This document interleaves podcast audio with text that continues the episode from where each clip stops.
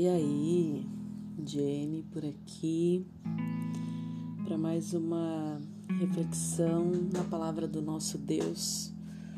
Hoje a gente vai meditar um pouquinho lá em Mateus 5. Vamos refletir um pouquinho sobre essa palavra, do versículo 1 até o versículo 16, né? É, Mateus 5 é muito rico, dá muitas orientações, né? Aqui inicialmente, é, como título, é claro que a gente pode caminhar nossa, nossa reflexão, nossa interpretação para outros caminhos, mas aqui como título dessa, dessa parte é a verdadeira felicidade, né? Depois né, do versículo até o versículo 11. Acredito que a gente vá até o versículo 11. Vamos ver quanto tempo que vai que vai dar aqui. Depois fala sobre a gente ser sal e luz, do versículo 13 até o versículo 36. Depois lá do 17 até o 20 fala sobre um pouquinho sobre a lei de Moisés, depois do 21 até o 26 fala um pouquinho sobre o ódio. Depois do 27 até o 30, um pouquinho sobre adultério. Depois continua falando um pouquinho sobre divórcio, até no versículo 32. Alguns juramentos ali do 33 até o 37. Aborda alguns versículos a respeito da vingança e depois finaliza lá em no 43 até o 48 sobre o amor aos inimigos. São alguns algumas é, são alguns títulos, alguns alguns direcionamentos e algumas instruções. Quando a gente fala que a Bíblia, todo material, é, é, todo equipamento eletrônico que a gente compra vem com manual de instrução, né? A gente vai na ansiedade lá de usar, já mete logo na tomada, já pega, já monta e já vai logo usando, sem ler o, o manual de instrução. E o ser humano é a mesma coisa, né? E aí, quando dá algum problema, o equipamento não funciona, não aceita, não acata alguma, alguma direção que a gente dá, alguma, alguma, é, é, alguma, é, é, que a gente põe lá para ele fazer alguma coisa, ele vai lá e não faz. Aí a gente, opa, o que será que está acontecendo? vou dar uma olhada no manual, né? E com, e com a gente a mesma coisa. O Senhor nos fez, o Senhor nos criou antes mesmo da fundação do mundo e ele deixou o Novo e o Velho Testamento. Um testamento é tudo aquilo que ele deixou, né? Tudo aquilo que ele deixou de, de orientação, de promessa, de herança. É uma carta de amor aos seus filhos, de amor, orientação. É, é, então, é mais ou menos assim que eu entendo a respeito da palavra, né? Que elas são, ela, a palavra ela é orientação para as nossas vidas e para o nosso momento atual. Se hoje eu ler Mateus 5 e amanhã eu ler Mateus 5 de novo, com certeza o Espírito Santo de Deus ele vai me ele vai me me, me, me inspirar em diferentes lições, né? É claro que a palavra de Deus ela deve ser ela deve ser lida, interpretada dentro de um contexto, né? Deve ser levada em consideração todo um contexto histórico e nunca a gente lê versículos isolados. Os versículos isolados eles podem ser usados até mesmo para o mal, né? Até mesmo para o mal. Então a palavra a palavra ela é uma, ela é uma, ela é uma história, né? É uma história, é um, é um, é um manual de instrução. Não adianta você ler só uma, uma frase lá do manual de instrução, você não vai aprender nada, né? Você não vai entender. Muitas vezes o teu problema está em ligar o equipamento e você está lendo lá só a parte lá que, que, que, que limpa alguma coisa lá, sei lá, vamos colocar uma, uma lavadora de louça. Você está com problema em recarregar o, o, o o, cestinho lá de colocar de colocar o, o sabão. E aí você tá lendo lá só a parte né da de como ligar ela na tomada de como posicionar a tomada. Então a palavra de Deus ela deve a, a reflexão e a meditação na palavra de Deus ela deve ser uma constância ela deve ser uma constância porque ela vai fazendo sentido Cada vez mais que a gente vai lendo, independente se a gente está lendo o Novo Testamento ou o Velho Testamento, ou aonde a gente estiver lendo, ela vai fazendo sentido e vai dando sentido para nossa vida, o que é mais, o que é mais importante, né? Então vamos lá para nossa leitura em Mateus 5. É, aqui fala que é o Sermão da Montanha, o famoso Sermão da Montanha das, das bem-aventuranças, né? quando Jesus ele foi lá, subiu um monte lá e, e, e começou a ensinar aquela gente. É, existem várias referências acerca né, do, do Sermão da Montanha, tem lá em, em, em Mateus, em Marcos, em, enfim.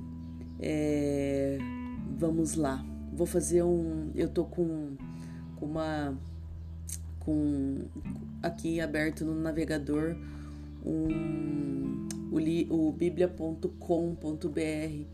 onde existem várias várias versões de Bíblia, até no hebraico, vocês acreditam, gente? Eu acho coisa mais linda esse negócio da gente saber a Bíblia no hebraico. Tem duas versões aqui no hebraico. Meu sonho é saber ler isso daqui, né? Até com aquelas letrinhas lá toda, toda diferente. Mas vamos lá ler na nossa. Então ele tem, eu vou conseguir, a partir de agora eu vou conseguir ter acesso a João Ferreira de Almeida, nova tradução da linguagem de hoje, a João Ferreira de Almeida corrigida, a Bíblia Viva, a João Ferreira atualizada. E o negócio aqui tá ficando legal, gente. O negócio aqui tá ficando muito legal, muito legal mesmo, né? Espero que vocês se deleitem, assim como, como eu tô me deleitando nessas, nessas palavras. E Jesus, versículo 1: E Jesus, vendo a multidão, subiu ao monte e, assentando-se, aproximaram-se dele os seus discípulos. Jesus viu a multidão, viu a necessidade, viu a fome do povo. Vamos dar, vou dar de comer para esse povo, né? Já subiu lá no monte, num lugar onde, eles, onde ele poderia ser enxergado, num lugar onde ele poderia ser ouvido, num, num lugar de evidência e sentou-se lá. Sentou-se lá numa boa, os discípulos foram chegando versículo 2. E, e ele começou a ensiná-los, dizendo: em outra versão, tá assim. E abrindo a sua boca os ensinava, dizendo: Por que será que está escrito aqui abrindo a sua boca? É lógico que ele está ensinando abrindo a boca, né? Ou não. Existem sim maneiras da gente ensinar, da gente dar o bom testemunho, da gente ser luz sem abrir a nossa boca né? Eu sempre costumava dizer, e espero não dizer mais isso, eu sou muito covarde, eu costumava dizer assim, é, quem me conhece vai, vai lembrar do que do, do, da minha frase. Eu costumava dizer assim, ah, eu sou muito covarde para falar de Jesus, eu sou muito covarde para falar de Jesus. E realmente, era muito covarde para abrir a minha boca para falar de Jesus. Mas não é só a minha boca que fala de Jesus. Não é só a minha boca que, que, que expressa o que eu estou vivendo, que expressa o Evangelho. As minhas atitudes, o meu conduzir, os meus resultados, principalmente os meus resultados, os meus resultados de vida. Se você olha, você olha para o filho daquela pessoa, o filho daquela pessoa é, é, é educado, o filho daquela pessoa é obediente. Aquilo dali é um resultado o filho daquela pessoa acompanha ela nos, nos cultos, tem o hábito de leitura da, da Bíblia, aquilo dali não é ela que está falando, não é ela que está mostrando, é nada, aquilo dali é resultado. Você olha para a vida da pessoa, a pessoa é próspera em todas as áreas, o casamento dela é próspero em todas as áreas. Isso é resultado, gente. Isso é resultado. A família dela é unida. Isso é resultado. Não precisa abrir a boca para falar: olha, eu vivo uma vida confortável, eu vivo uma vida bacana, eu vivo uma vida tranquila, eu vivo uma vida é, é, maravilhosa dentro da, das possibilidades que o Senhor me permite, dentro daquilo que, que, que eu estou alcançando. Então, é, é, muitas vezes a gente acha que tem que abrir a boca para falar de Jesus mas quando os nossos resultados eles falam muito mais alto, né, do que a gente. Eu tinha um um amigo que ele falava assim, cara, assim, né, é, é claro que existem situações e situações, histórias e histórias. Ele falava, ele é um empresário muito bem sucedido, muito bem sucedido, muito rico. E ele, uma vez ele me disse, Jenny, se o cara tem, sei lá, seus 30 e poucos anos e ele ainda não tem nenhum resultado financeiro, alguma coisa errada tem. Ai, meu Deus do céu. E aí é claro que existem pessoas e pessoas, tem pessoas que se dedicam aos, a, a, a, família, que cuida de alguém, ou enfim. Mas não é fruto do azar, gente, é fruto das escolhas. É fruto das escolhas. Então não tem como eu eu eu, eu falar, é, é, eu querer falar para ele que é o contrário, né?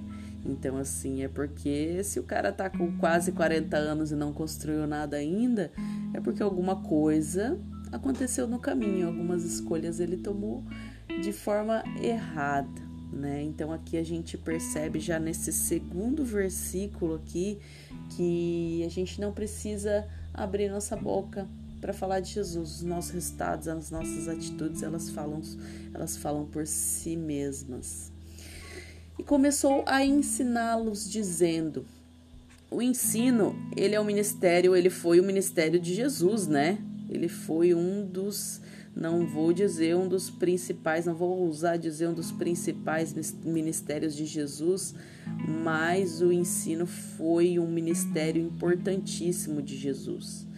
E, e, e o ministério do ensino, né, valorizando aí os, os professores, todo aquele que, que, que tem uma, uma ocupação pedagógica, é, os professores eles, eles têm uma eles têm uma, uma, uma profissão é, é, é, vinda de Deus, né? Tanto que Jesus não existe como você fazer nada se não, não existe como você fazer nenhum tipo de profissão se não tiver quem quem aquele o ensine, né? Então, assim, você está aprendendo alguma coisa no YouTube, aquela pessoa está te ensinando. Você é autodidata, você está enxergando, você está vendo alguém fazer algo, essa pessoa ela está te ensinando sem, sem abrir a boca, mas ela está te ensinando. Então, o ensino é um ministério, assim, um, dos, um ministério de vida importantíssimo e Jesus se dedicou boa parte ao ministério do ensino. E os ensinava dizendo, abrindo a sua boca, os ensinava dizendo, dizendo, proclamando, né? É, é, o Senhor estava dizendo, né? É, existe uma palavra lá que fala assim, é, é, como, como virão se não tem quem pregue, né? Como virão a mim se não tem quem pregue, não sei exatamente o endereço, onde onde está essa palavra na, na Bíblia, mas me, me, me veio à mente. Bem-aventurado, versículo 3: Bem-aventurados os pobres em espírito, porque deles é o reino dos céus. Gente, pessoal faz uma lambança com esse versículo aqui, que olha, Senhor, misericórdia das nossas vidas, de quanta gente aprendeu e foi condicionado a, a viver em miséria por causa da má interpretação desse versículo isolado aqui. As pessoas pegaram o bem-aventurados, tipo, né? Que é bem, o que é bem-aventurados? Felizes são, felizes são as pessoas, né? Bem-aventurados são, são felizes os pobres de espírito. Daí a pessoa me pega esse versículo aqui que, né, fala de pobreza, que não tem nada a ver com pobreza de grana, que está falando aqui de humildade de espírito e faz a maior lambança e fala que o povo não tem que ter nada, que tem que viver uma vida de escassez e de miséria, misericórdia, né? Lembra que eu disse ali no comecinho que a gente tem que observar muito a respeito dos, dos, dos versículos isolados? Já começou aqui, gente. Se eu pegar um versículo desse aqui, isolado nessa versão, vamos ver essa outra versão aqui que, que fala. É, olha só, felizes as pessoas que sabem que são espiritualmente pobres, pois o reino dos céus é delas. Aí o povo lê isso daqui e fala: ah, eu tenho que ser espiritualmente pobre, porque senão eu não vou entrar no céu, porque senão eu não vou para o céu. Aí faz aquele voto de pobreza e vira uma coisa de doido. E aí as pessoas acreditam que, que, que, que, a riqueza financeira, que a prosperidade financeira, isso tudo é maldito, isso tudo é maldição, e aí vive uma vida desgraçada de escassez e de miséria. Gente, isso é seríssimo, né? Interpretação de texto vai bem. Interpretação de texto vai bem. Gente, assim, ó, é, eu não tenho nada a ver com o ministério de cada um, assim mas é, é, cada um, eu, eu, eu, se eu for orientar, é, é, tem gente que antes a gente poderia orientar assim, ó, procure a igreja mais próxima da sua casa. Hoje em dia não dá para falar isso, gente. Não dá para falar isso, não dá para falar isso. Hoje em dia a gente vai ter que a gente tem que falar assim, ó, procure a igreja mais próxima da Bíblia que você encontrar, porque e, e para ser próximo da Bíblia tem que ter estudo, sabe? Tem que ter estudo, tem que ter estudo, tem que ter estudo, tem que ter, tem que ter tempo de qualidade debruçado, é, é, é, é estudando, pesquisando as estruturas, as escrituras. E de preferência alguém, né, um, um ministério aí que, que, que, que, que você saiba que está dentro das, das escrituras, que a pessoa tem um mínimo de, de, de interpretação de texto, não é, é, é, dizendo que aquelas, né, as igrejinhas e tal, do pessoal é, é, do pessoal mais humilde, de menos conhecimento e intelecto e tudo mais. É claro que Deus se manifesta é, é, daquela forma ali, mas hoje a gente tem muito recurso, gente. Hoje a gente tem muito recurso para viver uma vida abençoada para viver uma vida dentro da verdade, da plena verdade da palavra de Deus, né? Sem viver debaixo do engano.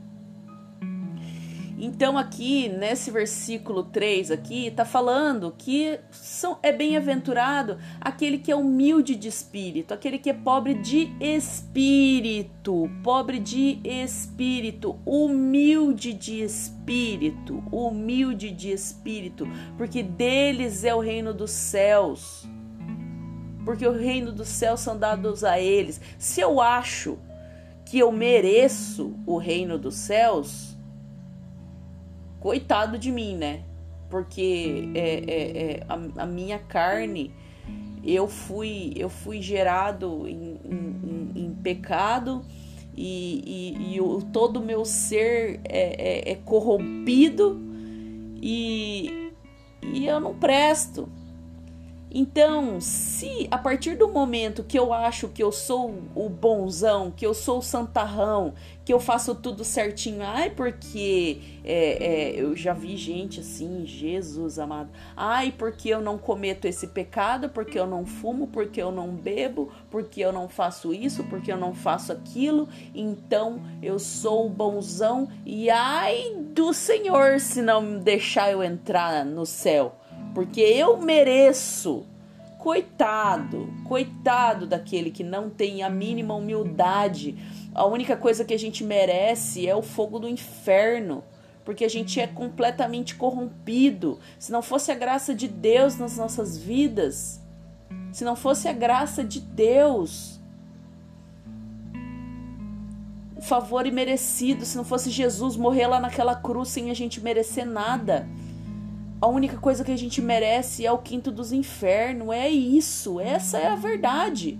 Aí se eu chegar me achando, ai, porque eu li a Bíblia, cheio de hipocrisia, cheio de farisaísmo, ai, porque eu li a Bíblia, porque eu jejuo, porque eu isso, porque eu oro, porque eu isso, porque aquilo, então, né? Eu todo grandão, eu todo eu todo soberbo, espiritualmente soberbo Aqui está falando que são que o reino dos céus é dos humildes. Gente, lá no céu a gente vai ter muita surpresa, tenho certeza. Gente de outras religiões, a gente vai chegar lá e vai ver gente de outras religiões, eu tenho certeza. Eu tenho certeza disso. Porque muitas vezes aqueles que têm acesso ao conhecimento, à verdade, à palavra, não são humildes de espírito, são soberbos, são são são, olha, eu já fico brava já com uma coisa dessa já fico bravo. Porque a única coisa que a gente merece, ai, porque eu, Jesus, ai, porque eu tenho o poder de Jesus, de eu querer Jesus ou de eu não querer Jesus. Se o Senhor não, não derrubasse uma grama da, da, da graça dele, a gente não tinha nem capacidade de olhar para ele. Se não fosse a influência, se não fosse a influência do Espírito Santo de Deus, derramando uma grama de graça na nossa vida, a gente não tinha capacidade nem de olhar para o Senhor, nem isso, nem isso, né? Então aqui está falando que aqueles que são espiritualmente pobres, humildes de espírito, deles é o reino dos céus. Eu ter a consciência de que eu não mereço o reino dos céus, mas que é pela graça de Deus eu vou estar tá lá sim eu vou estar tá lá pela graça de Deus, porque o Senhor me amou. Versículo 4. Bem-aventurados os que choram, os que choram, porque eles serão consolados. Aí o povo pensa: a gente tem que ter uma vida de tristeza, a gente tem que viver chorando, a gente tem que viver com a cara triste, né? Tem que ser assim para eu ser consolado aquele que a, a, a, vitória dele é a maior tristeza, né? Ele é, ele, a, a tristeza dele, a, a, a, a dificuldade dele é a maior do que a de todo mundo. Não existe uma, um, sofredor, um sofredor, ele é o top 1 do sofrimento, né? Então ele quer estar tá na fila ali do primeiro, ó oh, Deus, eu tô aqui na fila no top 1 do sofrimento, então o Senhor é obrigado a me atender. Aqui está falando que se eu choro, se eu choro por causas nobres, se eu choro porque eu estou abrindo mão de algo que desagrada a Deus, eu sou bem-aventurado. E a promessa aqui é que eu serei consolado. A promessa aqui não é que o Senhor vai tirar o motivo do meu choro, não é que o Senhor vai arrancar o motivo, é, é, o motivo do meu choro. Aqui o Senhor está falando que se eu choro, se eu sofro, né, por algo que agrada a Deus, se eu abro mão de algo e aquilo me faz sofrer muito, mas eu estou abrindo mão daquilo por obediência ao Senhor, eu sou bem-aventurado. E E o Senhor me garante que Ele vai me consolar. Ele vai me consolar. Eu serei consolada pelo Espírito Santo de Deus. A palavra dele vai me consolar. As minhas lágrimas serão recolhidas. Essa é a promessa. A promessa não é de riso sem fim. A promessa é de bem-aventurança debaixo da obediência. É de atender minha oração enquanto eu estou chorando por algo debaixo da obediência, por algo que agrada a Deus. Eu serei consolada. Eu serei amparada pelos, pelos braços do Pai, no colo do Pai. Essa é a promessa. Essa é a promessa.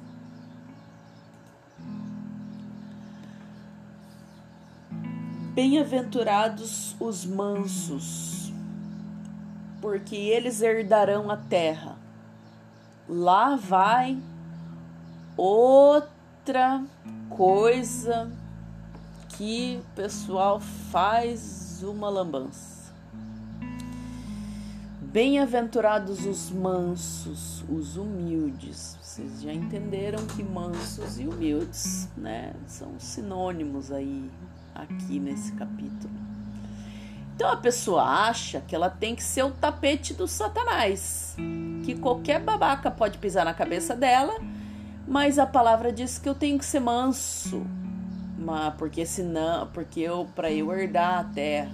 Aqui na, na versão, na nova tradução da linguagem de hoje, fala assim: Pois receberão o que Deus tem prometido. Né? Não é que eu vou herdar a terra, que Deus vai me dar um pedaço de terra, ou que Deus vai me dar a terra por herança, essas coisas, porque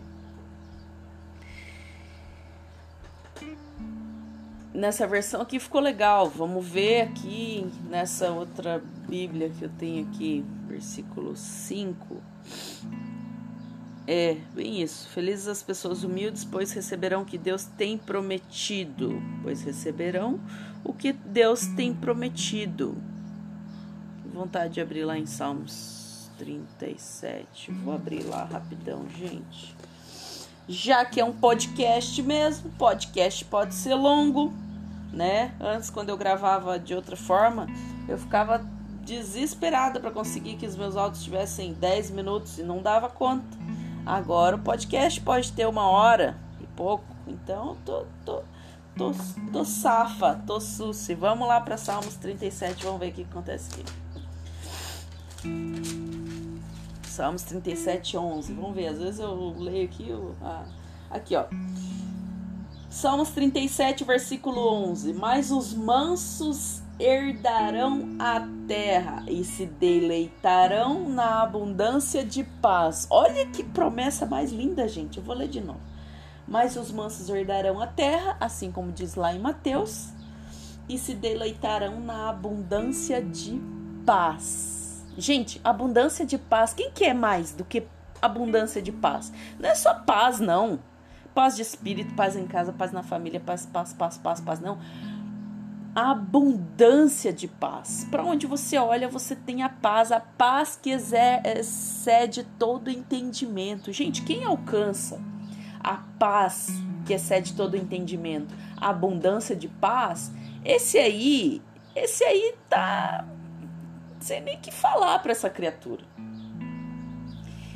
E a palavra aqui está dizendo, né, que a gente deve ser manso. Não que a gente deve ser um babaca que os outros vêm pisam na nossa cabeça e fala qualquer coisa, a gente aceita e a gente é. Não é isso não, gente.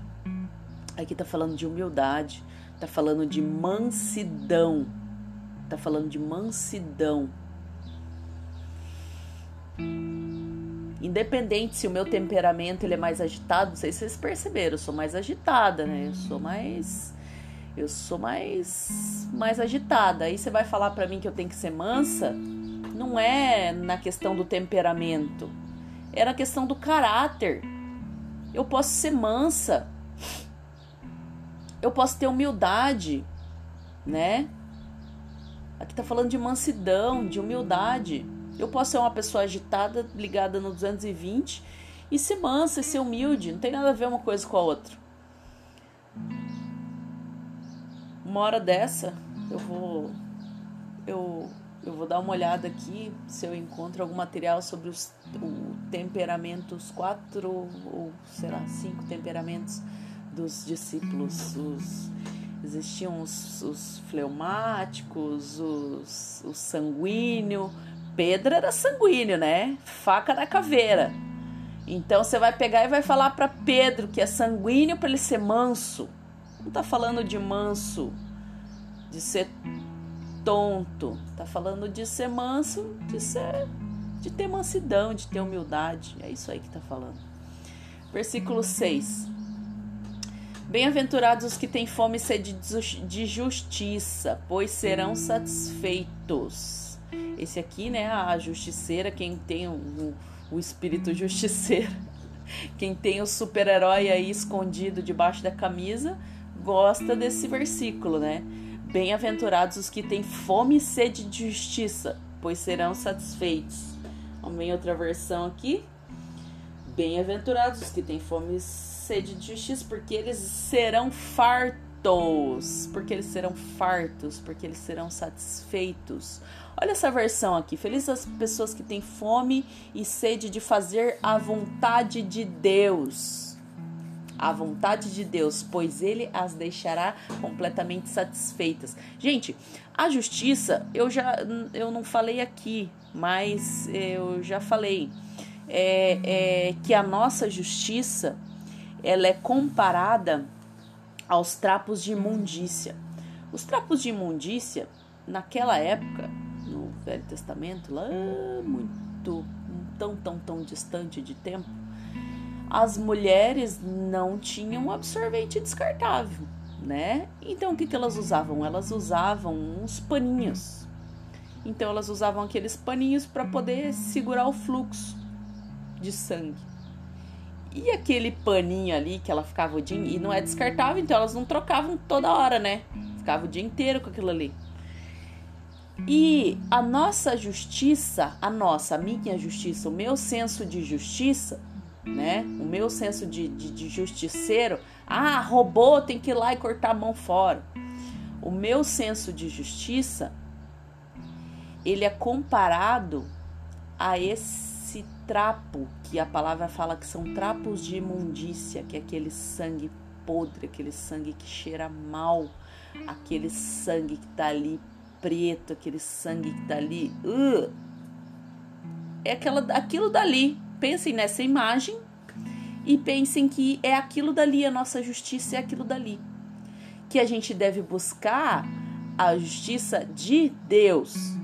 A fome e a sede é pela justiça de Deus, não é pela nossa justiça. Ah, eu vou sair por aí sendo justiceiro Vou colocar a, a capa do, do super-homem e vou sair por aí dando pancada em bandido. Não é isso. Isso é trapo de imundícia. Isso é trapo de imundícia. A palavra está falando que são felizes, que são bem-aventurados os que têm fome e sede de, da justiça de Deus fome e sede de fazer a vontade de Deus. Porque eu serei satisfeita, porque eu serei farto, porque eles serão fartos. Sabe aquela sensação de estar satisfeito, que você acaba de se alimentar? Não quando você come até sair pelos olhos e fica passando mal. Aquela sensação de que você comeu bem, comeu na medida, comeu uma comida que você tinha vontade, aquela comida gostosa, e você senta assim, você coloca o seu corpo, você apoia seu corpo na, no, apoio da cadeira assim fala: gente, que refeição! Gente, que refeição! Eu acabei de assistir e, e, e deglutir e saborear aqui né? Pensa nessa nessa situação. Pensa nessa situação. Eu sentar e olhar e me sentir satisfeito. É essa sensação que o Senhor está falando. Se a gente esperar pela justiça dele, se a gente tiver fome e sede de justiça dele, ele vai nos alimentar, ele vai nos deixar satisfeitos. Fome e sede da justiça do Senhor. Fome e sede da justiça do Senhor. Versículo 7. Bem-aventurados os misericordiosos, porque alcançarão misericórdia. Eita, esse aqui. Gente, misericórdia, não sei vocês, mas olha, ter misericórdia das pessoas é algo que a gente tem que pedir, clamar a Deus, sabe? Porque não é, não é para qualquer um não você ter uma misericórdia assim, você exercer o dom da misericórdia. Eu acredito que a gente tem que pedir isso para Deus, sabe? Porque o, o, coração da gente vai se endurecendo de uma forma, vai ficando desacreditado de uma forma que a gente perde, a gente perde, eu não sei vocês, mas é, eu tenho a impressão que a gente perde a, a, a capacidade de exercer misericórdia, né? De exercer misericórdia. Então, assim, mas aqui na palavra tá falando que a gente é bem-aventurado, a gente é feliz se a gente tem misericórdia dos outros. E se a gente tem misericórdia dos outros, a gente vai alcançar a misericórdia de Deus. Ó, felizes as pessoas que têm misericórdia dos outros, pois Deus terá misericórdia delas, né? Eu tô falando aqui de. de não, não, não tô falando aqui de, é, de questão de pecado, né? Porque eu, eu, eu, eu, eu acredito né, exercer a misericórdia quanto ao pecado, mas exercer a misericórdia de uma maneira geral, assim, sabe? Porque é, e a gente vê muito falta de misericórdia mesmo dentro da igreja, né? Porque é, a gente é muito rápido em apontar, em julgar o pecado, a falha do próximo, né? E a gente quer que o Senhor tenha misericórdia das nossas falhas. Mas se a gente aponta, a gente olha, a gente é o primeiro a, a, a relatar, a conseguir ver e apontar o pecado do outro, como que a gente vai querer alcançar a misericórdia de Deus para as nossas vidas? Porque às vezes o outro não está enxergando os, os pecados dele. E quem diz que eu estou enxergando os meus pecados? Se não for a própria misericórdia de Deus, eu não vou, não vou ter a capacidade de enxergar os meus pecados. Então acredito que a misericórdia é algo que a gente tem que pedir a Deus, né, pelas nossas vidas e que a gente tenha misericórdia pela vida das outras pessoas também. 8. Bem-aventurados os puros de coração, pois verão a Deus. Eita, como que eu vou ser limpo e puro de coração? Aqui fala limpo de coração, bem-aventurado limpo de coração, bem-aventurado limpo, bem-aventurado as pessoas que têm um coração puro. Outra coisa que eu tenho que pedir também, né? Porque eles verão a Deus. Porque eles verão a Deus, porque eles verão a Deus. A única coisa que eu tenho para oferecer para o Senhor é uma infinidade de pecados, de erros, de falhas. E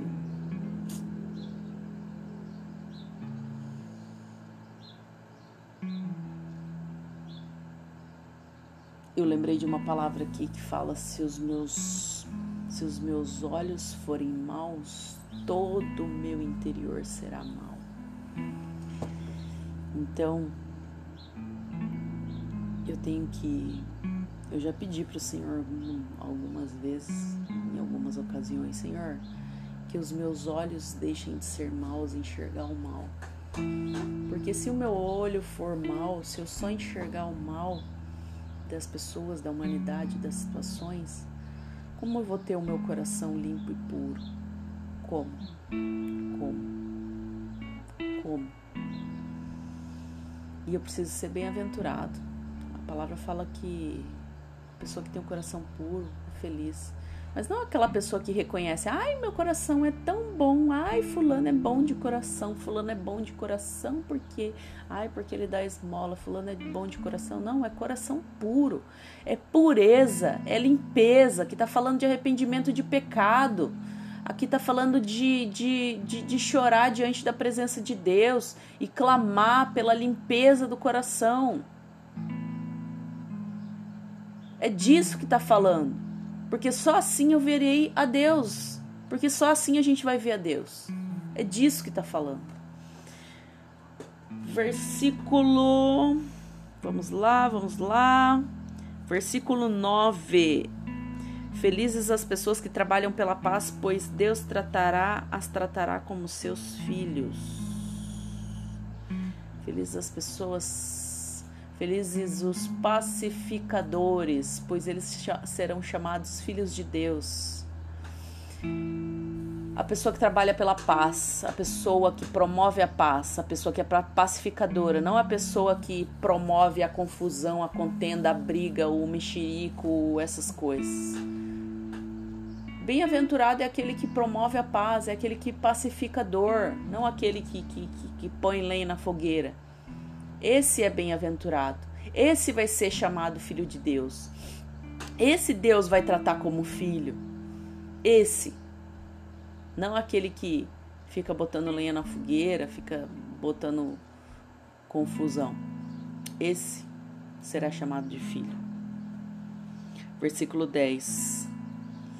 Bem-aventurados os perseguidos por causa da justiça porque deles é o reino dos céus. Felizes as pessoas que sofrem perseguições por fazerem a vontade de Deus, pois do reino, o reino dos céus é delas. O que, que eu vou falar sobre isso daqui? Hoje a gente vive, né, mamãozinho com açúcar. Quem que é perseguido hoje por fazer a vontade de Deus? Quem que é perseguido hoje por ser reto e ético? Quem que é perseguido hoje? Quem que é perseguido, mas esse tempo aí está se, tá se findando, está se findando. Quem que é perseguido? Né? Quem que é perseguido? Poucas pessoas são perseguidas por causa da justiça. E delas serão o reino dos céus. E delas serão o reino dos céus. Do perseguido pela justiça. E são desde coisinhas pequenas, né? Coisinhas pequenas, o adolescentezinho lá, criança, que não quer ficar, sei lá, negada, tá tudo se agarrando lá no banheiro lá. E, e um menino, né, que é mais difícil, vamos dizer assim, um menino que, que não quer ficar se agarrando com as meninas lá no banheiro, ele vai ser perseguido, vão chamar ele de viadinho, vão chamar ele de viadinho. E aí ele está fazendo a vontade de Deus e ele está sofrendo perseguição. Isso é uma coisa pequena, mas que causa um estrago grande. E aquele juiz, não sei se pode, acho que não, ou aquele advogado que não quer fazer divórcio, ou aquele ou aquele pastor que não quer fazer um casamento entre pessoas do mesmo sexo. Hum?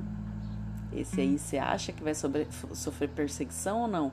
Eu já vi, gente, é, é, uma, olha só que coisa curiosa.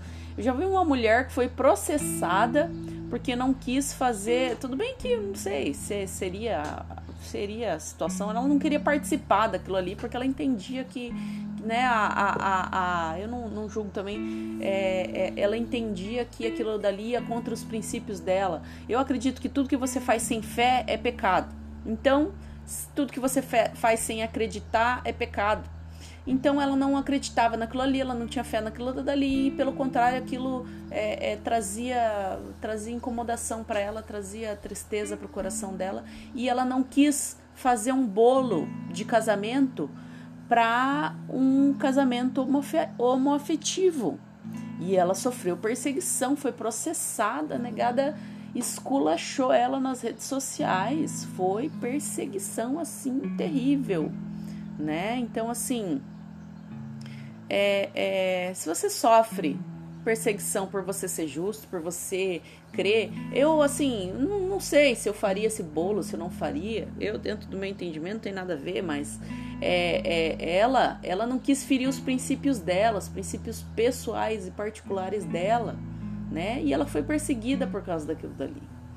Então essas pessoas que sofrem, né? Você muitas vezes você teu teu patrão manda você mentir lá, sei lá, e você fala que você não vai mentir, você pode sofrer perseguição.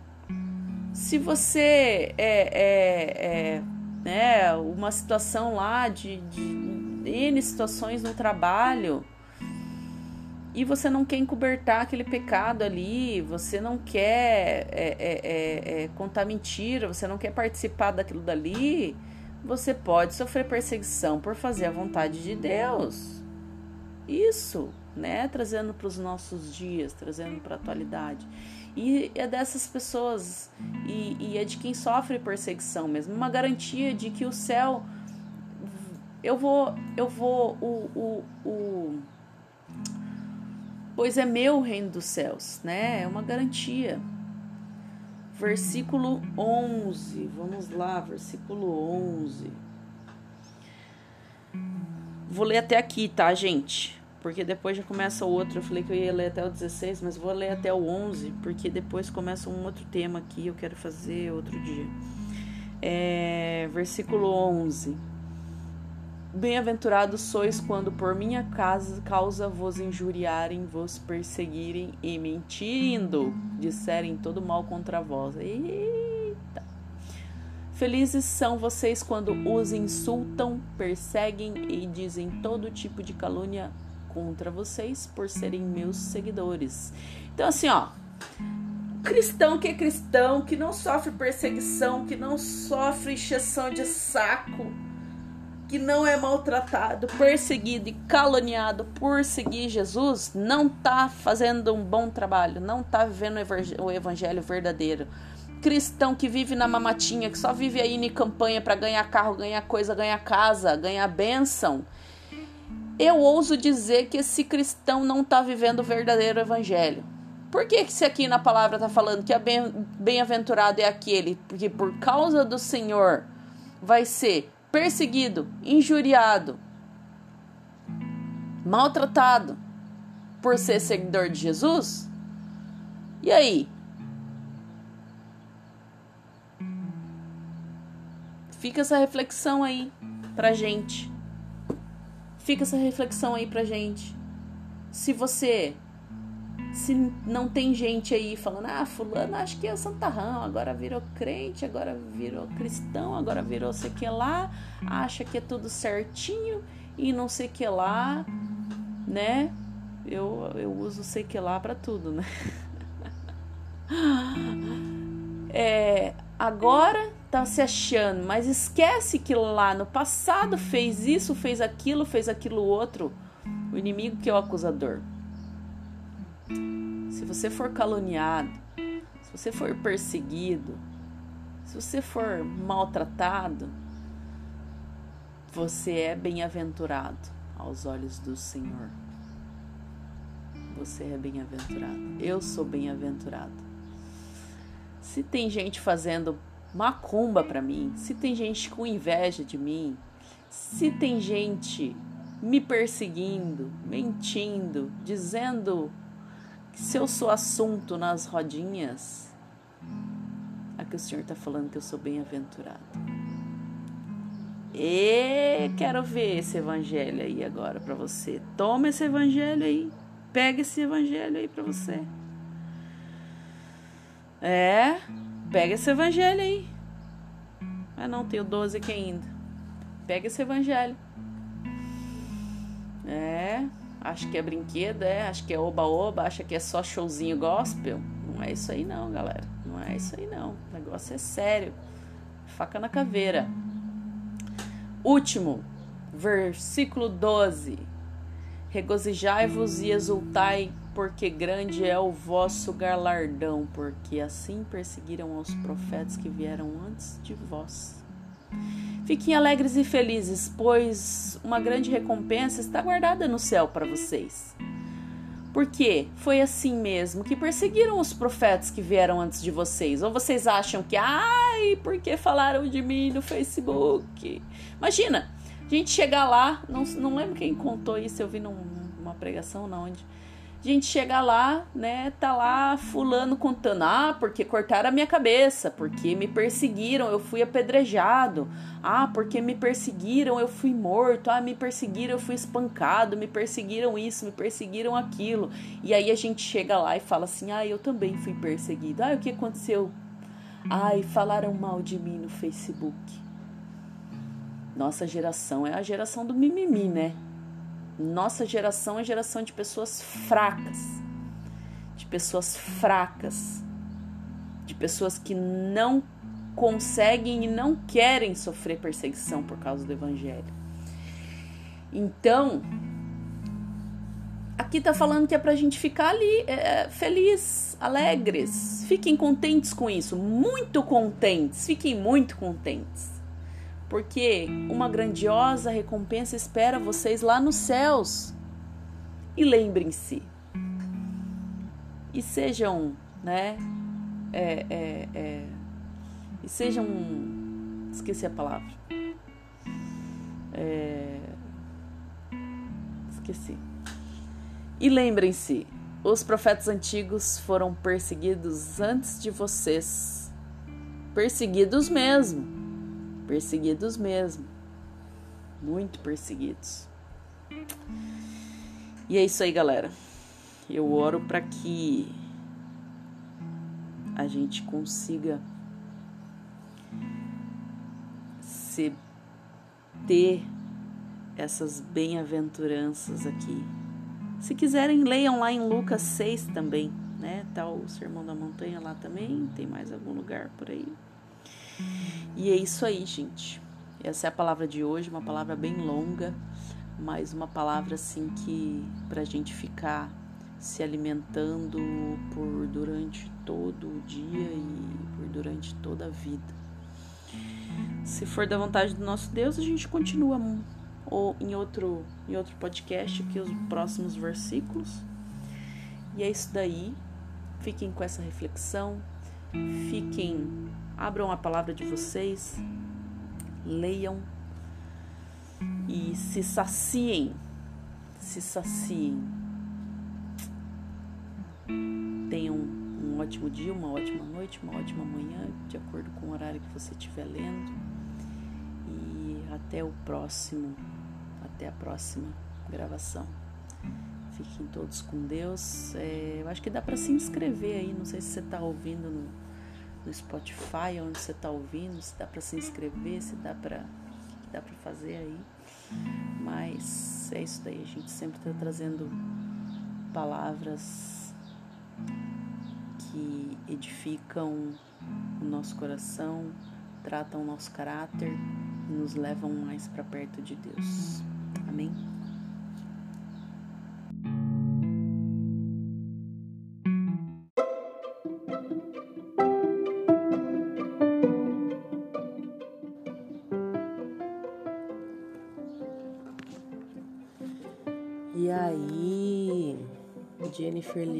Por aqui para mais uma reflexão na palavra do nosso Deus.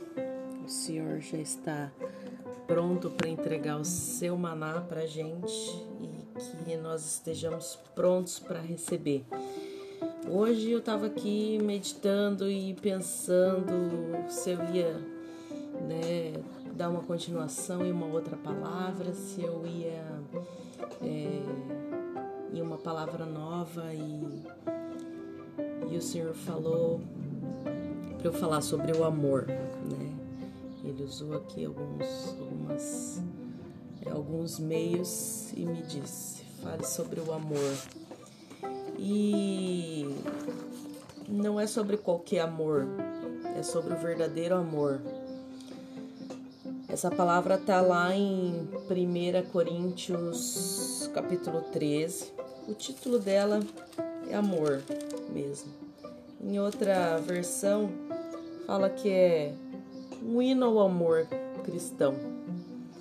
E eu vou ler hoje na King James, porque eu tô baita chique.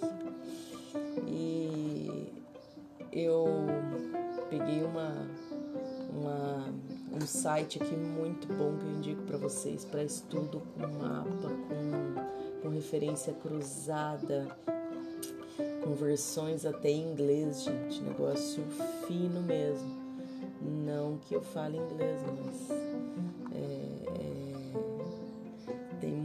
muita coisa, muita coisa, muita coisa em grego, em hebraico, em fala sobre aqui, por exemplo, eu tô com o, o Coríntios aberto aqui, fala onde é a região que, que estavam os, os, corin, os corintos, né?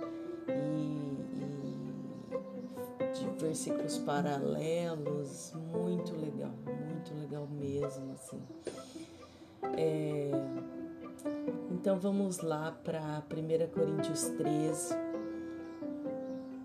É um, são 13, 13 versos, 13 versículos, e cada versículo desse é cheio, cheio, cheio, cheio, cheio, cheio, cheio de conhecimento de Deus.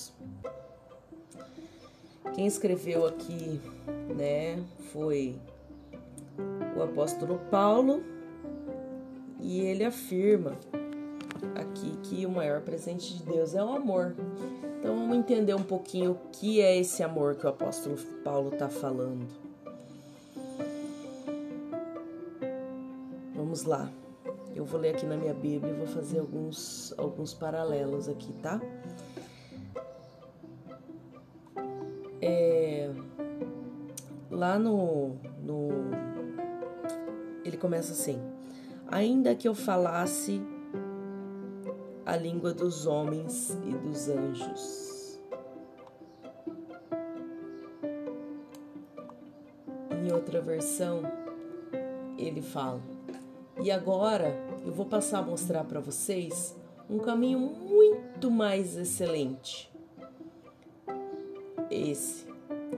E aí continua. Ainda que eu fale a língua dos seres humanos e dos anjos. Se eu não tiver amor, serei como o sino que ressoa ou o prato que retine. Aqui em outra versão. Ainda que eu falasse a língua dos homens e dos anjos, não tivesse amor, seria como metal que soa ou como, como sino que retine. Como sino que, que tine. Aqui outra versão. Eu poderia falar todas as línguas que são faladas na terra e até no céu, mas se eu não tivesse amor, as minhas palavras seriam como o som de um gongo ou como o barulho de um sino. Então, assim, eu posso falar todas as línguas, eu posso ter a melhor teologia, eu posso ter o melhor entendimento em qualquer assunto e eu posso me dar bem em qualquer assunto, em qualquer área. Mas se eu não tiver amor, se eu não fazer aquilo com amor, se o amor não tiver envolvido naquilo que eu estou fazendo, como um barulho de um sino que eu escuto em uma igreja que eu estou passando, que está lá.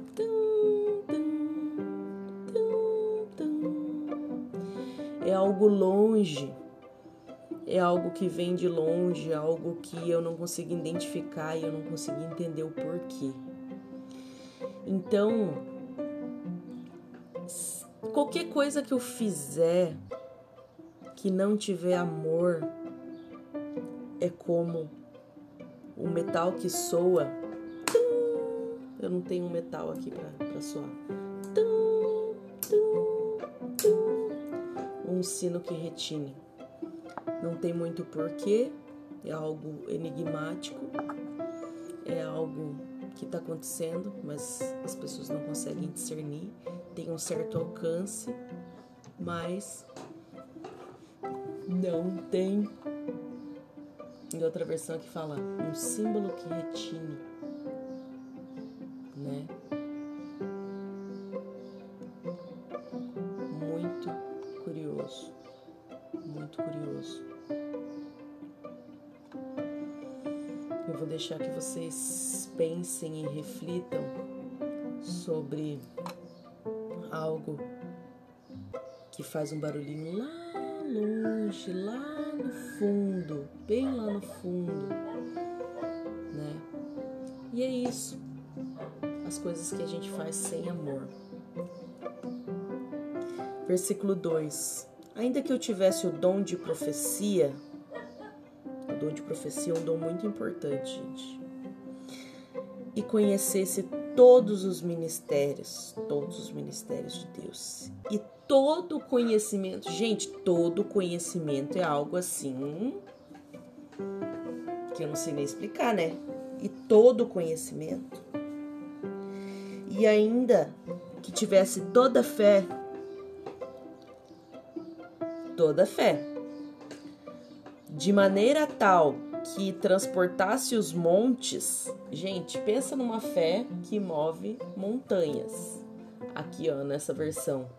Mesmo que eu possua o dom de profecia, conheço todos os ministérios e toda a ciência, e ainda eu tenho uma fé capaz de mover montanhas. Capaz de mover montanhas. Eu até poderia tirar as montanhas do seu lugar, aqui em outra versão.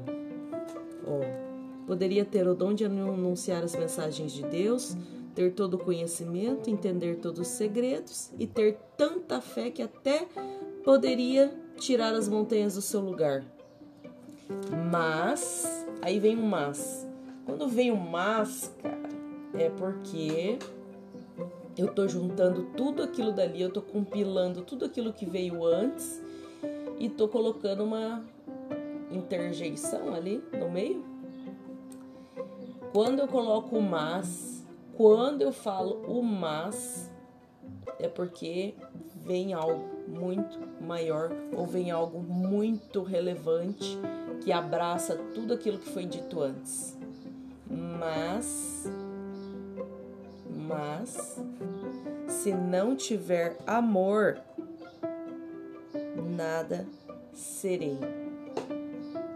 Se não tiver amor, nada seria. Se não tiver, se não tivesse amor, eu não seria nada. Gente, isso é coisa séria, né? Se não tiver amor, nada serei aqui no, no King James também.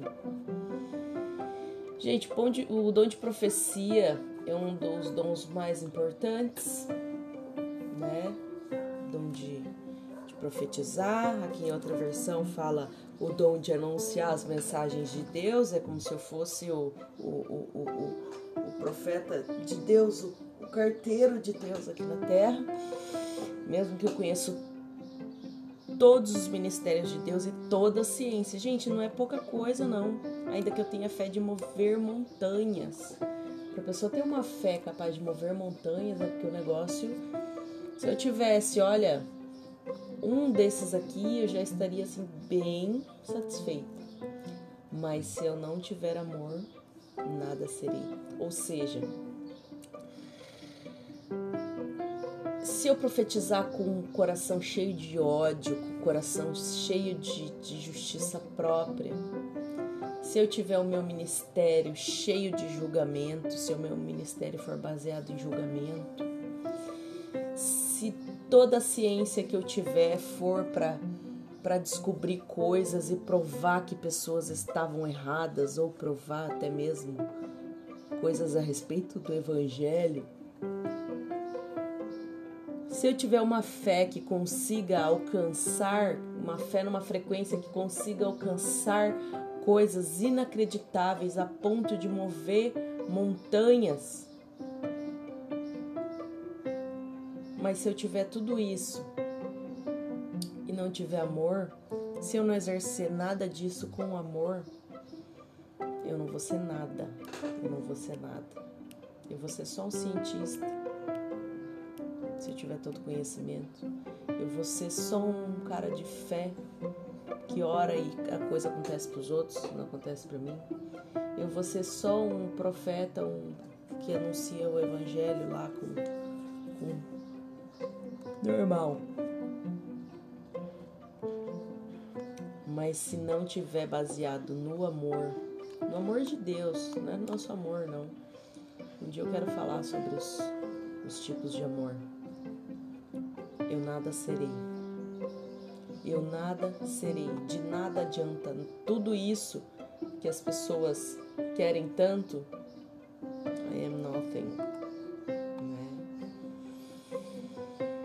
Gente,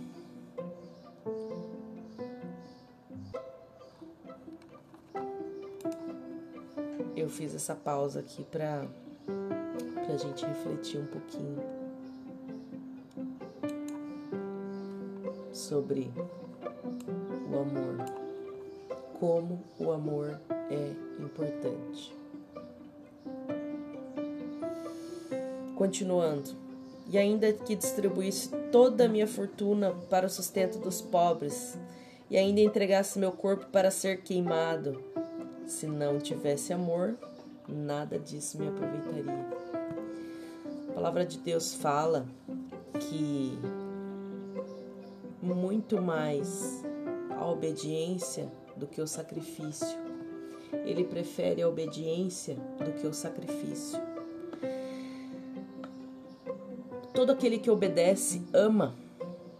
Todo aquele que corrige ama. Olha só que curioso esse paralelo. Vamos ler lá em outra versão. Poderia dar tudo o que eu tenho, até mesmo entregar meu corpo para ser queimado, mas se eu não tivesse amor, de nada disso adiantaria.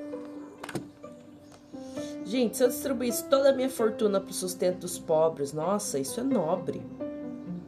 Nobre. Eu ficasse pobre, porque eu peguei todo o meu, meu dinheiro, tudo que eu tinha e dei para os pobres. Imagina, eu entregar o meu corpo a ser queimado. O que, que ia sobrar? Não ia sobrar nada. Para que sacrifício maior que esse? e resolveria? Ó, em outra versão aqui. Se não tiver amor, todas essas ações não me trarão qualquer benefício real. Nenhum benefício real. Nenhum tipo de sacrifício que lhe é oferecido sem amor não nos traz nenhum tipo de benefício. As pessoas que fazem aí jejuns intermináveis, ficam aí sem comer, com a cara feia, ficam doentes. Para que isso? Fala para mim. Para mostrar para quem que tá fazendo um sacrifício muito difícil, muito alto de se alcançar, porque minha espiritualidade é muito alta. Aqui tá falando que se eu entregar meu corpo para ser queimado, se eu não tiver amor, não vai adiantar. Se a minha causa não for nobre e de amor, não adianta. Aí entra no na definição mesmo, né? Aqui do 4 até o 7. Do 4 até o 7, né? a verdadeira e real definição do amor. O amor. O amor é sofredor, é benigno. O amor é sofredor, é benigno. O amor não é invejoso. O amor não trata com leviandade aquele que é leviano, aquele que engana não se ensorbece, não se ensorbebece. Aqui nessa versão, o amor é paciente, paciente. Ele espera, ele espera,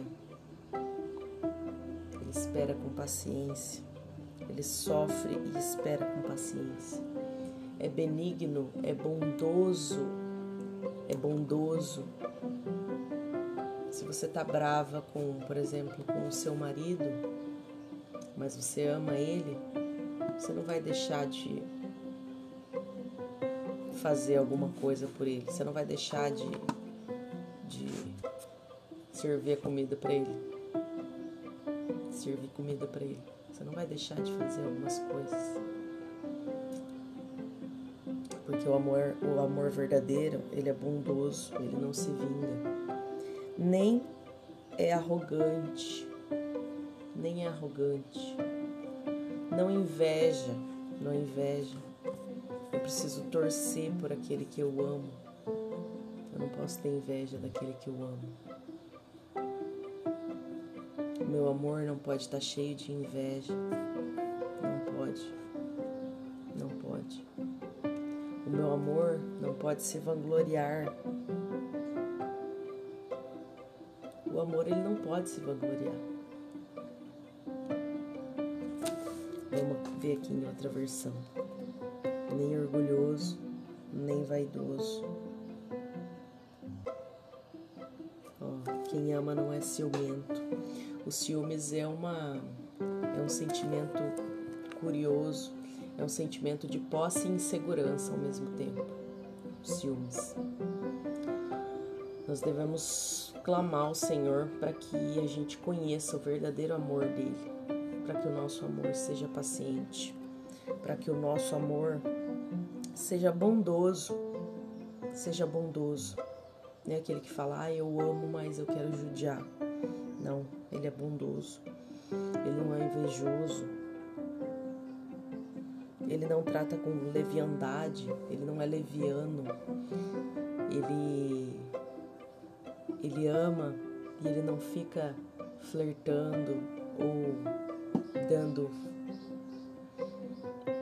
falsas esperanças para outras pessoas ou deixando aquela pessoa que você tá com ela insegura. Isso é ser leviano. O amor, ele não o amor verdadeiro é aquele que a pessoa não precisa jogar aquele que a pessoa não precisa jogar. Ela simplesmente ama. Ela simplesmente ama. Não se ensorbebece. Não se vangloria e nem é arrogante.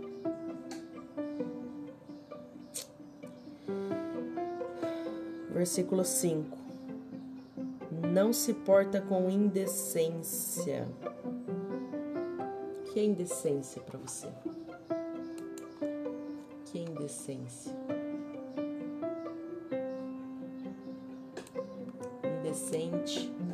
Aquele que não é conveniente. Uma pessoa, quando a gente fala assim, nossa, que roupa indecente, é uma roupa que não é conveniente. Por exemplo, se uma mulher chega de biquíni na praia, ela não é indecente porque ela está sendo conveniente, o ambiente pede para que ela use um biquíni, um maiô, alguma coisa assim. Agora, se ela chega de biquíni no shopping, ela não está sendo decente, ela não está sendo inconveniente com o ambiente que ela tá. Então é isso. A gente quer defender, a gente quer, a gente quer é, é, enfeitar muito a questão da indecência. É, mas é basicamente isso, é aquele que não é conveniente. O amor verdadeiro, ele não, não se porta de maneira inconveniente. Ele não ele não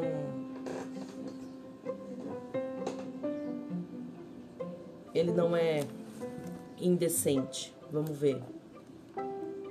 Em outra em outro versículo aqui. Ele não é grosseiro nem egoísta, nem fique irritado e nem guarda mágoas. Grosseiro. Gostei desse, desse, dessa, dessa definição aqui. Quem ama não é grosseiro, nem egoísta. E não fica irritado, nem guarda mágoas. É, para ter um amor desse aqui, mano, o negócio tem que ser sério. Não age egoisticamente, não age, não é egoísta, não age de maneira egoísta, sempre está pensando no outro. A gente está falando aqui de amor, né, de, de cônjuge, mas vamos pensar de um amor de filho, né? Eu amo meu filho, vou dar um exemplo que eu tô vivendo hoje. Hoje, o amor que eu tenho é amor pelo meu filho. Eu não posso ser egoísta, não posso agir de maneira egoísta com ele. Daqui uns anos, hoje ele tá com 13, daqui poucos anos, ele vai querer ir embora. E eu não posso ser egoísta e falar, ai, você vai deixar a mamãe sozinha, ai, eu vou morrer, ai, eu vou ficar doente, ai, isso aí, aquilo. Eu não posso ser egoísta a ponto de prender o meu filho. Eu não posso ser egoísta a ponto de não deixar ele, me ele se relacionar com alguém, com medo dele ir embora de casa, com medo dele se casar e formar a família dele. Isso é um amor egoísta. Isso é um amor inconveniente. Isso é amor indecente. Uma mãe que faz, que, que, que age é, é, é, é fazendo joguinho com, com, com amor de filho. Ai, meu filho, você foi embora estudar, mas a mamãe não está conseguindo viver. É uma dependência emocional de, de uma mãe que não deixa o filho viver. Isso é uma coisa indecente. Não busca os seus interesses. Não age de maneira egoísta. Aqui eu tô vendo só o meu interesse, não tô vendo o interesse do meu filho. Eu quero que ele cresça eu quero que ele conheça lugares, eu quero que ele crie experiências, que ele faça conexões. Então, se eu ficar tratando ele, é, é, é, se o amor que eu tiver por ele é um amor egoísta, eu vou buscar só os meus interesses, eu vou querer ele embaixo do, na, do, da, da minha asa o tempo todo. Isso não pode ser assim. Não se irrita, não suspeita o mal, não se enfurece facilmente. É, aí, é, aí pegou, o bicho pegou, né? Aí o bicho pegou, não se enfurece facilmente, não se irrita. Quem não se irrita? Quem não se irrita, gente? Alguém aqui não se irrita? Alguém não fique irritado? Pois não fique. Essa é a orientação do verdadeiro amor. Não fique irritado, não se irrite igual o Chaves. Tá bom, mas não se irrite. Lembrem dessa frase. Toda vez que você for irritado com alguém que você ama ou com alguma coisa que você ama, por exemplo, eu devo amar a minha profissão, eu devo amar o que eu faço, eu devo amar a minha empresa também. Eu devo amar meu filho. É claro que são amores diferentes, gente. Pelo amor de Deus, não vamos ser ignorantes, né? eu preciso amar, mas aqui a palavra está falando que eu não devo me irritar, que eu não devo ficar me irritando, eu devo buscar formas de eu não ficar me irritando. Por causa disso, se eu amo, eu devo buscar não me irritar. Não suspeita o mal. Não guarda ressentimentos. Não suspeita o mal. Aqui fala dos olhos, né? Os olhos são a candeia da, da alma, é isso? É, tudo entra através dos olhos. E se, se, os meus olhos, se a perspectiva dos, do meu olhar for mal, todo o meu corpo estará em trevas. Isso diz a palavra. Sou eu que estou falando, não. Então, Para eu não suspeitar o mal, para eu não guardar ressentimentos, eu devo eu devo pedir para o Senhor que eu tenha uma nova perspectiva, para que os meus olhos sejam bons, para que o Senhor tire o meu coração de pedra e coloque um verdadeiro coração, segundo a vontade dele.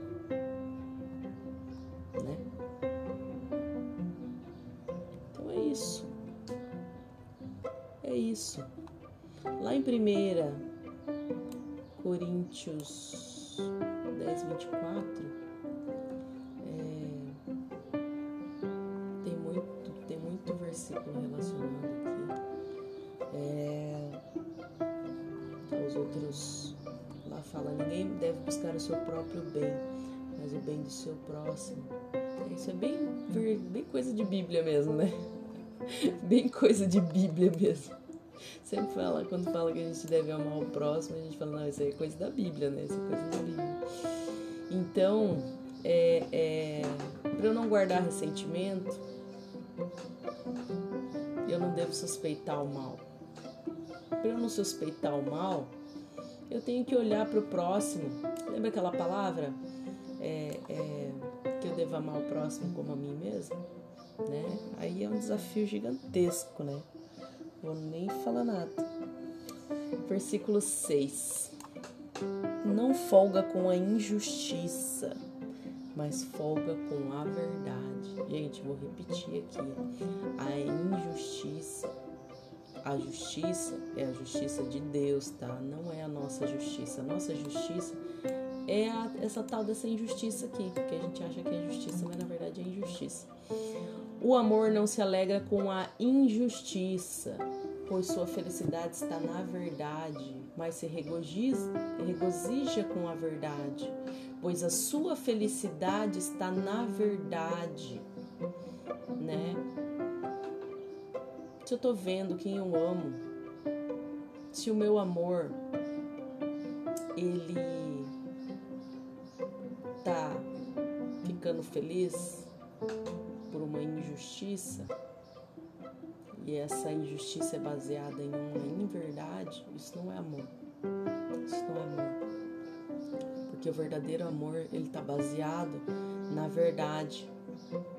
A minha felicidade tem que estar baseada na verdade.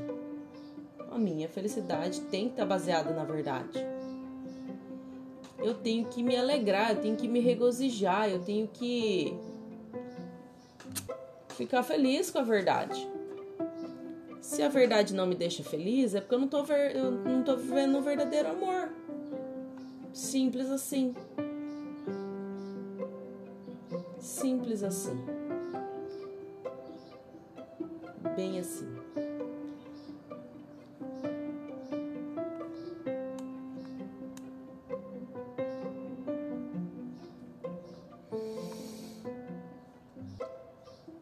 versículo 7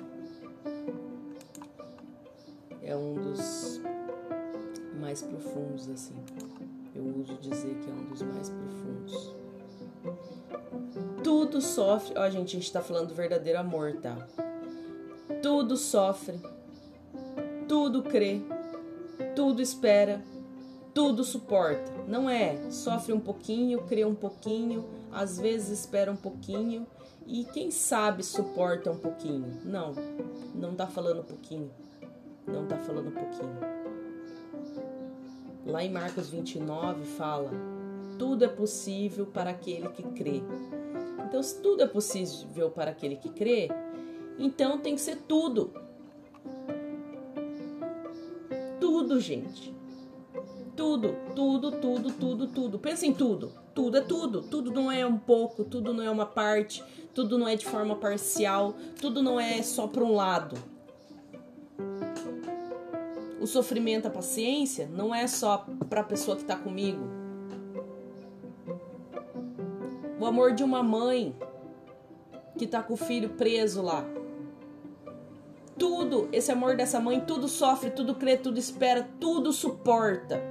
Esse é o amor de uma mãe. Esse é o amor de um pai. Esse é o amor de Deus por nós. Vocês acham que o amor é uma coisa fácil, né? Não é assim simples o amor, sendo que ele é tão importante. Sendo que ele é tão importante. Vamos ver nessa outra versão aqui. Quem ama nunca desiste. Quem ama nunca desiste. Quem ama nunca desiste.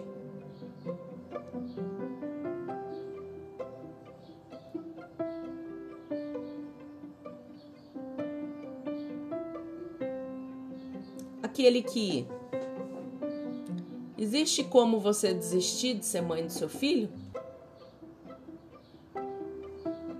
Não tem como. Você pode até abandonar ele, mas você vai continuar sendo mãe dele pro resto da vida. O verdadeiro amor nunca desiste. Se a pessoa que está contigo vive desistindo de você, esse não é o verdadeiro amor. Para quem é casado, para quem é casado,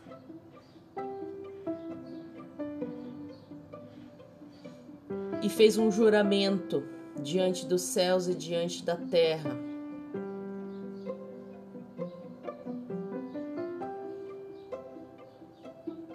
Que ele ia te amar, então ele nunca deve desistir. Para um casal, a palavra divórcio não deve fazer parte do vocabulário desse casal. Eles devem suportar tudo com fé, esperança e paciência, pois, pois esse é o verdadeiro amor. Por que, que existem tantos divórcios? Tantos divórcios porque as pessoas não estão vivendo o amor que sofre, que crê, que espera e que suporta. Todos os dias a pessoa que está contigo vai estar tá legal, vai estar tá bem humorada, vai estar tá contando piada, não. Ela pode estar tá doente, ela pode estar tá com dor, ela pode estar tá irritada, como a gente diz antes. Mas e aí? aqui está dizendo: quem ama nunca desiste. Quem ama nunca desiste. Você quer esse verdadeiro amor? O amor que nunca desiste? Porque o nosso amor, o nosso amor, ele desiste. O nosso amor, ele não suporta nada. O nosso amor, ele não quer saber de sofrer. Ele não quer saber de esperar. Ele não quer saber de acreditar. Ele não quer saber de suportar nada. Esse é o nosso amor. Nosso amor é só o amor do oba-oba, esse é o nosso amor. O amor dos coraçõezinhos. Mas não é esse amor que o Senhor está falando que a gente deve buscar. Esse amor. Jesus ele vai vir buscar a noiva dele. E o amor de Jesus pela sua noiva, quem é a noiva de Jesus? É a igreja esse amor dele, tudo sofre, tudo crê, tudo espera e tudo suporta. Porque a noiva dele está aqui na terra, a igreja dele está aqui na terra. A igreja de Cristo é a... somos nós. Né? A igreja de Cristo é a noiva de Cristo. E a noiva de Cristo está aqui na terra, fazendo todas as barbaridades, as barbáries está se prostituindo, está mentindo, está traindo, está enganando, está usando a palavra dele para se beneficiar, está usando a palavra dele como como como manobra política, está usando a palavra dele para benefício próprio.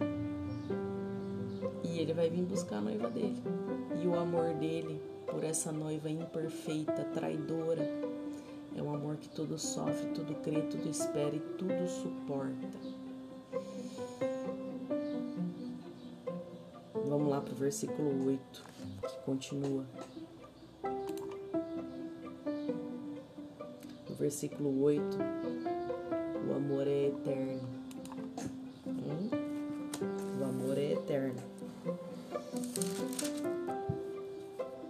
Aqui nessa outra versão fala o amor nunca falha. O amor jamais morre. O amor jamais morre. Todavia, as profecias deixarão de existir. Olha só. As profecias deixarão de existir, as línguas cessarão e o conhecimento desaparecerá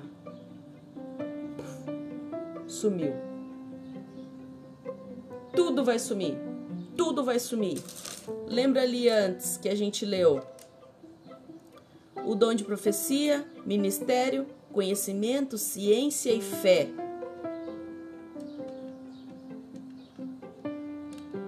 no versículo 2. Aqui está falando. As profecias vão deixar de existir, as línguas vão cessar, e o conhecimento e a ciência vai desaparecer. Mas o amor, este jamais acaba, ele é eterno. Nós somos seres eternos. O amor de Deus por nós, ele é eterno. Será que a gente tem a capacidade de viver esse amor aqui, gente? Um amor que não morre? Será que a nossa vaidade, o nosso egoísmo, o nosso senso de justiça próprio muitas vezes não passam por cima do amor? Passa. Claro que passa. Sem acepção de pessoas, porque eu consigo perdoar, esperar e tal por um filho. Mas por aquele que eu jurei amor eterno,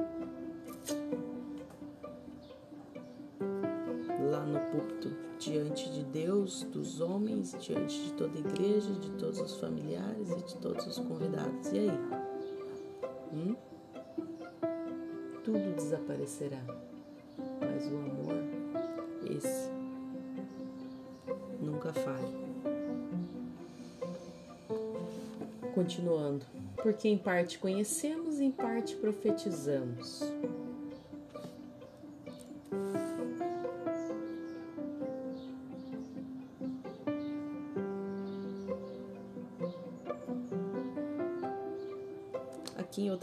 Fala assim: Pois os nossos dons de conhecimento e as nossas mensagens espirituais são imperfeitas, né? Nossos dons de conhecimento são imperfeitos.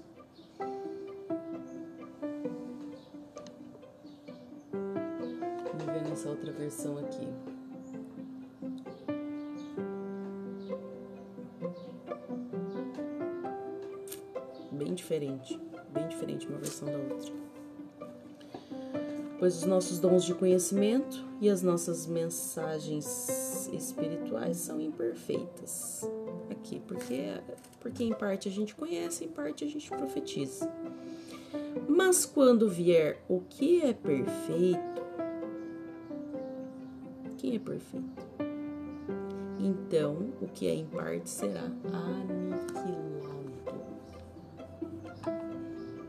Quando, no entanto, chegar o que é perfeito, o que é imperfeito vai ser extinto, vai ser acabado. Então, assim, se a gente tem um amor que é imperfeito, quando chegar o verdadeiro amor, o verdadeiro amor, ele extingue o amor imperfeito extingue.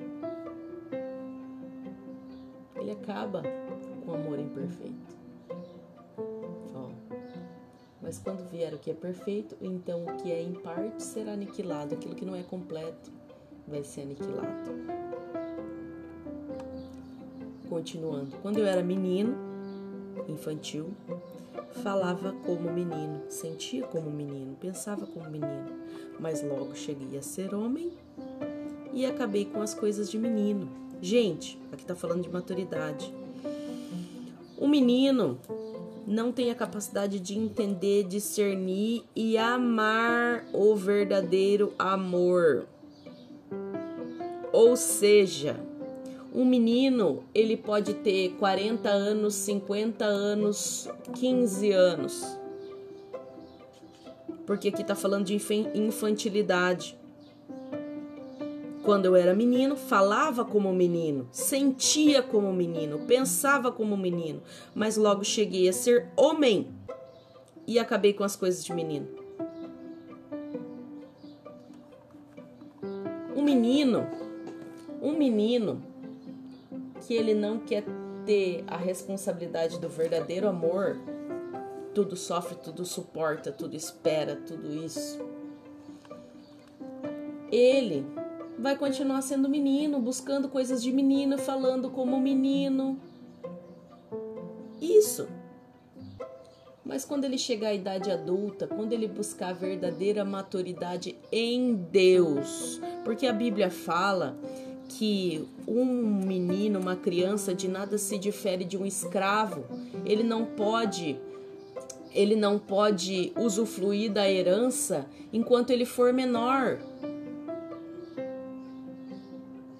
Ele não pode usufruir, ele não pode exercer, receber e dar o verdadeiro amor enquanto for menino.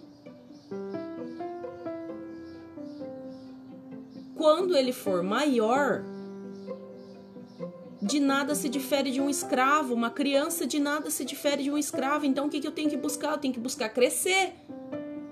Crescer, amadurecer, deixar de ser menino, falar, deixar de falar coisas de menino, parar de pensar coisas de menino. Mas logo que cheguei a ser homem, acabei com as coisas de menino.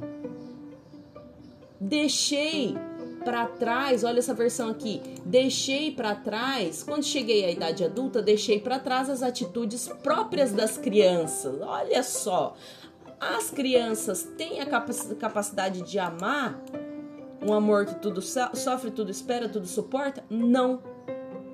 Não. As crianças elas só querem receber amor. As crianças elas só sabem receber o amor.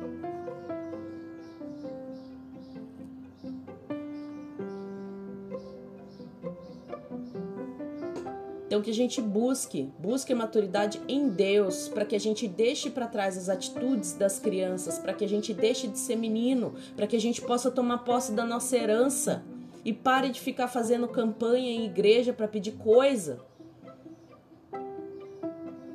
Já é tudo nosso. Eu só preciso crescer. Eu só preciso deixar para trás as coisas de menino. Porque enquanto eu sou você, enquanto eu sou menino, eu sou como um escravo. De nada difere de um escravo, eu não posso pegar o que é meu se eu for menino.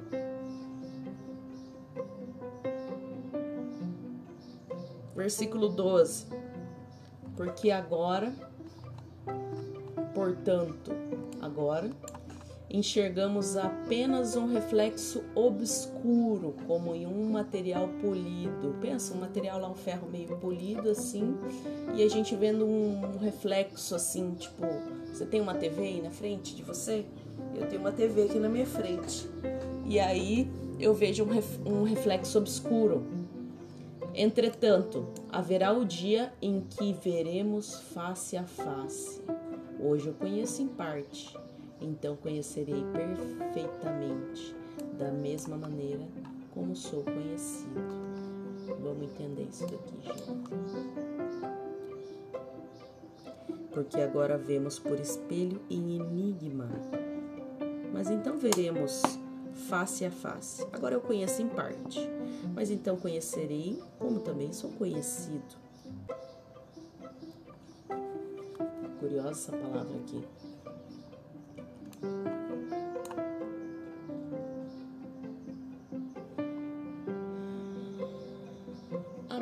Gente, agora a gente tem acesso, a gente tem uma visão obscura, como se a gente enxergando por enigma.